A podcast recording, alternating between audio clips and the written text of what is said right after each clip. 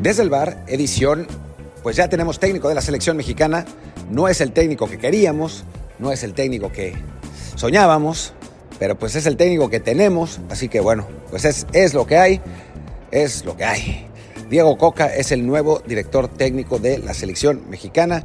Nos hubiera gustado dar mejores noticias, pero bueno, pues eso es lo que tenemos y vamos a platicar y analizarlo. Eh, como yo sigo en el Super Bowl y está eh, complicada la comunicación con Luis, entonces pues va a ser, eh, voy a ser yo el que, el que hable de, de qué pasó, por qué, bueno, se tomó la decisión y cuáles son las implicaciones de la misma. Y, bueno, pero por lo pronto escúchenos en las plataformas que ustedes conocen, en Google Podcast, Apple Podcast, eh, Spotify, Amazon y todas las demás. Cinco estrellas es el review que nos tienen que dar en dichas plataformas. Y el comentario también es importante para que más gente eh, pueda eh, descubrirnos y no se queden con las cosas de los expulsados y ese tipo de cosas. Hagamos mejor, mejores aficionados. En fin, pues bueno, hablemos, hablemos de lo de Diego Coca es una noticia que pues es inesperada en cierto modo, porque hace tres días no aparecía entre la lista de los candidatos. La verdad fue un, candidato que apareció a última hora, em, que, que, bueno, tomó fuerza al final, lo que no quiere decir, por lo que me cuentan, no quiere decir que los directivos que, que, bueno, los dueños que forman la Comisión de Selecciones Nacionales, la comité, no sé qué diablos, lo hayan considerado tan tarde. En realidad, por lo que me dicen, es que es muy probable que haya sido una cortina de humo realmente, porque ya era el candidato de ir a Ragorri desde antes y eh, pues no querían que se entorpecieran las negociaciones, así que empezaron a filtrar a la prensa otros nombres para que hubiera ahí una distracción. Em, pero bueno, platiquemos si quieren primero de la parte futbolística, que bueno, pues es lo más importante dentro de todo, aunque la grilla también eh, vale la pena mencionarla porque pues muestra una vez más cómo se manejan las cosas dentro del fútbol mexicano. ¿no? Em, la parte futbolística es que bueno, Diego Joca es un, técnico que consiguió un bicampeonato, en, fútbol, en el fútbol mexicano, lo que no es poca cosa. Había arrancado bien con Tigres, eh, con un, plantel eh, pues muy poderoso, pero había arrancado bien. Además, el bicampeonato lo consiguió con el Atlas, un equipo que llevaba 70 años sin ganar, y de pronto ganó dos veces. una identificación muy importante entre el técnico y, la ciudad y el equipo. Eh, además, un, plantel que no era particularmente poderoso, o sea, nunca fue de los cuatro más potentes del, torneo, eh, de, bueno, los dos torneos que ganó y aún así pues consiguió el, título. En el primer campeonato quizás más... Eh, pues más merecido que en el segundo, pero bueno, de cualquier modo, un, eh, bueno, títulos que, bueno, cuentan, ¿no? Y que, que, bueno, son muy importantes para un equipo como, como el Atlas. Ya antes había sido, había sido campeón con Racing en Argentina, con particularidades que ya, que ya mencionaremos ahora en el, en el podcast. Así que es un técnico con títulos, eso está claro, ¿no? Es un técnico que, que ha ganado en el tiempo que, que ha, que, ha, entrenado, tiene 50 años, así que no es, no es un técnico veterano, ni mucho menos. Eh, es un tipo con, una, con características en el fútbol mexicano, y eso es importante, en el fútbol mexicano ha jugado defensivo, ¿no? Eh, si nos acordamos del Coca jugador, fue capitán de un muy buen Atlas, eh, creo que ya no era el Atlas de la Volpe, me parece que fue un poco después, eh, ahí el capitán era Pablo Hernán Lavallén, pero, pero Coca fue un, buen, un buen jugador para el Atlas, un, jugador muy simbólico, que bueno, era no era un, central técnico, ni mucho menos, era de garra, de corazón, de huevos, de entrar duro. Y ese es, ha sido el, sello que ha tenido eh, su equipo, ¿no? El, el equipo, bueno, sus equipos en México, ¿no? El, Atlas jugaba así, ¿no? Con cinco atrás, aguantando, eh, intentando eh, pues aprovechar las, las debilidades de los, de los otros equipos y los espacios que les dejaban con, contragolpes. tácticamente, pues nada del otro mundo, realmente. no, no, no muy innovador, no muy, no muy interesante. Jugando básico, quizás por la, pues por la debilidad relativa del plantel, ¿no? O sea, un, plantel que ya habíamos dicho no era entre los más poderosos del, del fútbol mexicano, ni mucho menos. Después con Tigres, en este, el poco tiempo que lleva en el, en el equipo eh, felino, pues ha jugado también defensivo, ha sacado los resultados, ¿no? Esa es la realidad y ha sacado los resultados haciendo goles, pero, pero es un equipo que, que no es muy muy agresivo ni mucho menos, ¿no? Eh, se basa en el orden, en, la garra, en, la entrega, que a Tigres le hacía falta, la verdad, en, los últimos años, y, y bueno, ese es, ese es, el principal planteamiento, ¿no? Con, con desbordes de los extremos, con verticalidad a la hora de, de desdoblar. Es, es interesante hablar de esto porque en Argentina era todo lo contrario. Al Racing de Coca y antes en, en Godoy Cruz, también cuando, cuando dirigió, y en la calle de Chubut, era un técnico al que se le conocía por completamente lo contrario, por ser eh, un, un, un, entrenador pues más del estilo Newells, que era su equipo en, en Argentina cuando jugaba, que es mantener el control de la pelota, ser ofensivo, eh, jugar, jugar bastante técnico, que bueno, llama la atención que en México haya cambiado totalmente el estilo, quizás espantado por las malas experiencias que tuvo en Santos y en Solos, ¿no? Eh, me parece que tal vez decidió ahí adaptar su estilo al fútbol mexicano, que es, bueno, el futbolista mexicano es diferente del, del argentino. Y en ese sentido, pues vamos a ver qué es lo que hace con la selección mexicana, ¿no? Una, una selección que, que si bien es cierto, pues no tiene la capacidad como para competir contra los mejores, sí en la mayor parte de los partidos que enfrenta lo hace con, eh, contra rivales que se le encierran atrás, ¿no? Entonces no va a poder ser una cuestión de garra y una cuestión de aguantar y, y, de, y de, tirar contras, ¿no? O sea, no, no va a tener que salir a buscar los partidos. Así que, que bueno, va a ser interesante ver qué es lo que propone Diego Coca eh, a nivel futbolístico. También recordemos que eh, el Coca mexicano no, pues fue un jugador que alentara el desarrollo de jugadores jóvenes, ¿no? O sea, de los consolidados jóvenes, creo que, bueno, de los que consolidó él, creo que, que es eh, Jeremy Márquez, ¿no? O sea, es, el único de los jóvenes. Había puesto a Jesús Garza ahora en Tigres, eh, pero no, no es un técnico que, que realmente sea de los que ha confiado en jóvenes. En Argentina, sin embargo, sí, ¿no? Ese Racing eh, estaba de la mano de Ricardo Centurión, que si bien no era el jugador más joven del mundo, sí era un futbolista bastante joven al que pues lo hizo protagonista, ¿no? Y después Centurión se fue absolutamente al carajo, él sacó una pistola en el vestidor y, estuvo aquí en San Luis y bueno, fue un, desastre, ¿no? Pero, pero sí, sí tuvo un, pues un desarrollo, un desarrollo mayor ¿no? de, los, de los futbolistas jóvenes, así que pues quizás de nuevo veamos al Coca eh, pues que vimos en Argentina o no.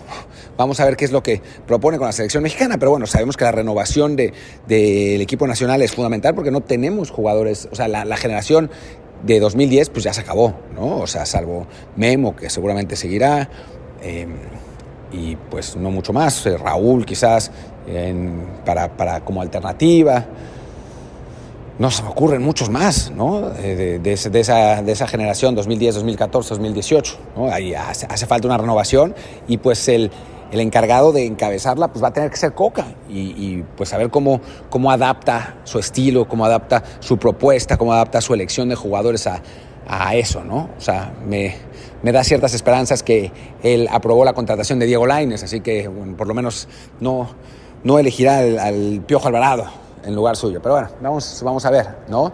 Eh, también contó con, con, jugadores extranjeros que ahora pueden ser mexicanos, el caso de Julio Furch, que yo creo que ya es muy veterano y que ojalá que no juegue con, con, la selección mexicana, pero Julián Quiñones, que fue muy importante en ese Atlas y que sigue siéndolo, y que es un jugador de 25 años, rápido, potente, como no hay muchos extremos en el, en el fútbol nacional, eh, y, y, creo que, que esa esa posibilidad de naturalizar a, a, Julián, creo que sí, sí valdría la pena eh, considerarla, ¿no? Eh, le dio algunos minutos a Ociel Herrera, que es un jugador parecido por el otro lado, que ahora ha despuntado más en Atlas. Eh, creo que, que, bueno, en ese sentido eh, podría, podría ser. En fin, en la parte futbolística entonces, pues no es particularmente alentadora y además, eh, pues no gusta la afición mexicana y para ser sincero a mí tampoco que sea otro técnico argentino. Digo, ya está bien, busquemos otra cosa, ¿no? Cuando era Bielsa, cuando la idea es que fuera Bielsa, pues sí, porque Bielsa es Bielsa, ¿no? Bielsa es un técnico revolucionario, del que, bueno, la nacionalidad no es un, no es un argentino normal, ¿no? Eh, la nacionalidad no, no, contaba mucho, ¿no? Y todavía creo que si hay talentos, si me traían a Marcelo Gallardo, pues ok, no importa que sea argentino. Pero Coca pues no me parece que sea un técnico que ofrezca mucho más de los técnicos que ya tenemos. Entonces, pues sí, creo que habría que haber intentado variarle por ese lado. Pero, pero bueno, pues es, es lo que es. digo, para mí, a mí no me molesta, preferiría que hubiera sido de otra manera, o sea, simplemente, pero va a haber gente que va a estar muy enojada y que eh, de por sí ya hay poco entusiasmo por la selección mexicana y eso está claro, ¿no? O sea, creo que, que la selección está en el peor momento de, de entusiasmo en su historia, ¿no? Porque si bien es cierto que ha habido otros momentos de rabia, ¿no? O sea, de la época de los ojitos, la época del Chepo, o sea, la percepción era, que a la gente sí le importaba la selección, ¿no? Y que la derrota, eh, las derrotas pues enojaban y ardían, eh, pero que bueno, sí les importaba. Ahora es un desencanto muy grande, ¿no? En mi caso, por ejemplo, pues cuando perdimos en, en la primera ronda del Mundial, pues fue así como, bueno, pues así me sentí mal y, no, o sea, las, las, derrotas en otros mundiales me han pegado mucho, ¿no? En ese caso, bueno, fue, pues sí, perdimos, me dolió ese día, la verdad sí estaba enojado, pero al día siguiente, pues ya, se me había pasado y vi los otros partidos del mundial, ¿no? Cosa que no, no, o sea, sí había visto los partidos del mundial en otras eliminaciones, pero siempre con ese dejo de amargura de que nosotros podríamos haber estado ahí. Esta vez... Eh, no fue particularmente entusiasmante y yo soy más aficionado que muchos otros aficionados mexicanos, así que creo que, que bueno, pues, si, si, en mi caso se ve el desencanto, en otros pues va a ser peor, ¿no? O sea, creo que, que lo, va, va a poner complicada la situación en ese sentido y necesitamos ese entusiasmo porque viene un mundial en casa, ¿no? A mí me llama un poco la atención que hayan seleccionado a un técnico como Coca y no a un entrenador con mucho más nombre eh, y mucho más, pues no, no sé, capacidad, ¿sí? Cuando viene el Mundial en casa, ¿no? Tendrían que entusiasmar a todo el mundo. Quiero ver cómo reacciona la gente a los partidos de Nations League. Eh, quiero ver también qué pasa en los partidos amistosos que se programarán, porque recordemos que no hay eliminatorias, así que, que la selección va a jugar muchos partidos amistosos y algunos los va a tener que jugar en, territorio mexicano. Sabemos que en Estados Unidos normalmente el entusiasmo es mayor, pero, la, pero va a jugarse en territorio mexicano los partidos amistosos y, y pues a ver ¿no? qué, es, qué es lo que eh, hace la gente, ¿no? Cómo reacciona, si, si se entusiasma, si se emociona o si más bien se enoja y no quiere ir y, grita puto, ¿no? Vamos a ver qué es, qué es lo que podemos encontrar en, en ese caso. Y ahora la parte de la polaca, ¿no? Eh, ya habíamos dicho en este podcast, yo ya lo había dicho en columnas, que la, la última elección la iba a hacer Emilio Escárraga, ¿no? Eh, y Coca es una propuesta de Alejandro Irarragorri. Y mm, yo la verdad es que por burro, digamos, no me había puesto a pensar en la simbiosis que existe entre el dueño de Orlegui y el propio Azcárraga, a quien defendió en el momento que eh, Jesús Martínez y, mm, y Jorge Vergara le querían quitar los derechos exclusivos de transmisión de la selección, porque recordemos que los derechos de la selección funcionan de la siguiente manera. La dueña es Televisa y Televisa los comparte, seguramente por una lana, eh, con Televisión Azteca. O sea, no es que sean los derechos compartidos entre los dos, sino que una empresa es dueña y se los cede, digamos, de cede el 50% de los derechos a la otra. Entonces, em, lo que quería hacer Jesús Martínez era ponerla, poner los derechos a, venta, ¿no? a disposición, a remate, y que ahí de, a subasta, y que ahí pues decidiera el mercado. ¿no? A final de cuentas, Irarragorri fue muy importante para que eso no pasara y para que los derechos se renovaran automáticamente. Y a Escarra no le perdonó a, Chucho Martínez que le, hayan, le haya querido quitar los derechos y se acercó mucho a Irarragorri, ¿no? Irarragorri que es, que es un tipo pues camaleónico, ¿no? capaz de, llevarse bien con, los grupos importantes del fútbol mexicano, eh, pero y, colocarse bien, ¿no? Eh, y bueno, gracias a eso ha conseguido pues tener una alianza con TV Azteca, que bueno, es realmente dueña en parte de eh, los equipos de, de Aragorri, de Atlas y Santos, o sea, los equipos son de Azteca y de él, no, no, es 30%, la, la, cifra oficial es 30% de Tebasteca, no sé si esa sea la, la real, pero, pero bueno. Y después, em, ahora, este acercamiento eh, con, Televisa, ¿no? Y el nombramiento de Coca, Azcárraga, que no tenía un candidato preciso, eh, simplemente escuchaba las propuestas de los demás, pues acepta el, a, Coca como candidato de Orley, ¿no? Bielsa y Almada eran candidatos de Pachuca, y pues bueno, sabemos lo de, la, la, relación entre Jesús Martínez y Televisa no es buena. Y entonces, por lo que me pude enterar ahora, fue un poco para marear que se mencionaran tanto esos nombres, sobre todo el de Almada, ¿no? Sí, se escucharon las propuestas eh, y todo eso, pero en la práctica lo de Coca venía bastante apuntado, bastante más de lo que se enteraron los medios. Eh, y por eso, por eso, por el, por el, la, digamos, el entendimiento entre Iraragorri, que es el gran ganador de esto, porque seguramente eh, su nexo con, con Azcárraga va a aumentar, ¿no? Y su poder con eso en el fútbol mexicano. O sea, no es que Iraragorri haya decidido, sino que fue el que propuso al candidato ganador de acuerdo a pues, la política que ya había hecho, ¿no? Y es un poco una lástima porque es simplemente la manera en que se hace todo en el fútbol mexicano siempre, ¿no? Es como el, no sé, es, es, es, un poco molesto, es como política, eh, pues la política del país, ¿no? No sé por qué esperábamos otra cosa. A mí sí me decepciona porque yo esperaba que Emilio Azcárraga sintiera la responsabilidad de que pues es el mundial en su país, un mundial que él mismo tramitó eh, como aficionado de fútbol, como gente que conocía de fútbol, pero pues al final ganó la política, como pues, pasa en México, ¿no? Pasa, pasa en México, pasa en todos lados. O sea, es, es raro que, que sea todo en beneficio del fútbol nacional, pero, pero bueno, pues yo la verdad es que tenía la esperanza de que, de que la cosa estuviera mejor. Eh, infelizmente, pues no sucedió así y tuvimos a, pues esta, esta selección de, Diego Coca, que pues, digo, no es el Piojo Herrera, no, no va a levantar en armas a, la afición mexicana, pero eh, tampoco conozco a nadie, absolutamente a nadie que haya dicho, sí, Diego Coca es el nuevo técnico, ahora sí vamos a llegar al quinto partido y quizás hasta el sexto. No, pues para nada, ¿no? O sea, si hubiera llegado Bielsa, sí habría sus haters, pero habría también quien... Eh, diría, como yo, que sería una oportunidad histórica para que el fútbol mexicano hiciera algo distinto. Ahora queda claro que no vamos a hacer nada distinto, va a ser más o menos lo mismo y ojalá pues, que nos salga bien, ¿no? Ojalá que, que de algún modo se arregle la cosa, que se haga el milagro y que, que esta selección mexicana de Coca pues sea algo diferente. Y si no, pues ahí va a estar el Piojo Herrera, ¿eh? Si la selección anda mal, eh, si le va mal en la Copa América, si pierde en primera ronda o una cosa así, el Piojo Herrera va a estar listo para hacer el bomberazo y volver como el caballero en el traje blanco, uno de esos trajes del piojo, y pues volver a dirigir a la selección mexicana. En fin, pues muchas gracias. Eh, los dejo con Luis, que creo que va a hablar de alguna otra cosa. Si no habla de otra cosa, que es posible también. Entonces, les recuerdo que mi Twitter es arroba martindelp, Martín Delp. El del programa es desde el bar POD, desde el bar pod. Y el Telegram es desde el bar podcast. Si vuelve Luis, pues ya lo escucharán a él. Chao, chao. El plan, de hecho, era que yo eh, hablara de algo distinto, porque entre que Martín grabó y yo estoy arrancando, han pasado unas 5 horas, casi 6.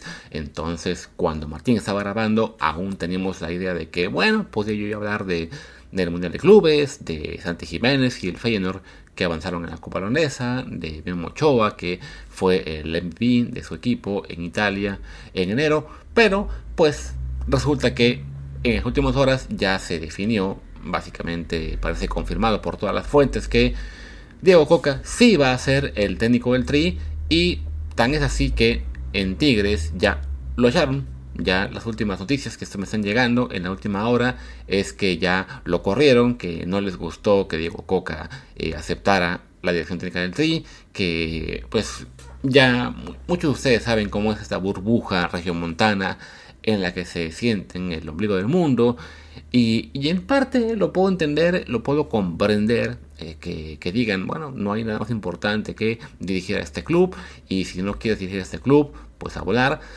Pero pues hay que ser sinceros, ¿no? O sea, dirigir una selección es siempre mucho más importante que dirigir un club y que en Tigres se, se ofendieran porque Diego Coca le dijera que sí a la selección mexicana de fútbol pues es francamente pues un, un, capricho o un lloriqueo que solamente en situaciones como la de Monterrey se puede, puede ocurrir, ¿no? Pero bueno, allá ellos, creo que para la selección hasta mejor que, que Coca ya esté libre de todo compromiso para poder ya dedicarse a tiempo completo a la selección mexicana en lugar de seguir dirigiendo un club y al mismo tiempo estar planeando concentraciones o este, partidos muy puntuales como fue como, como es la Nations League y lo que sea luego la Copa de Oro, ¿no? Ya, mejor para la selección que, que Tigres haga su berrinche, que lo eche y así Coca aparentemente ya va a tomar el puesto como nuevo director técnico de la selección mexicana de fútbol.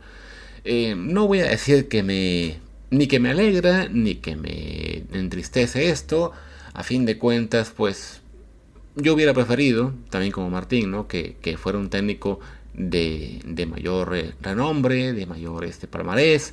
Evidentemente, bueno, Marcelo Bielsa era nuestro nombre ideal para la selección mexicana, pero pues tampoco es el fin del mundo si es un técnico que viene de Liga MX, ¿no? Sea Diego Coca, sea Almada, sea Jimmy Lozano, sea hubiera sido el que hubiera sido, tampoco hay tanta diferencia y a fin de cuentas, pues ahí está el ejemplo de Marruecos con lo que fue Regragui que llegó a la selección faltando poco tiempo al mundial y acabaron cuartos, ¿no? Entonces tampoco hay que volverse locos con, la designación del entrenador, ¿no?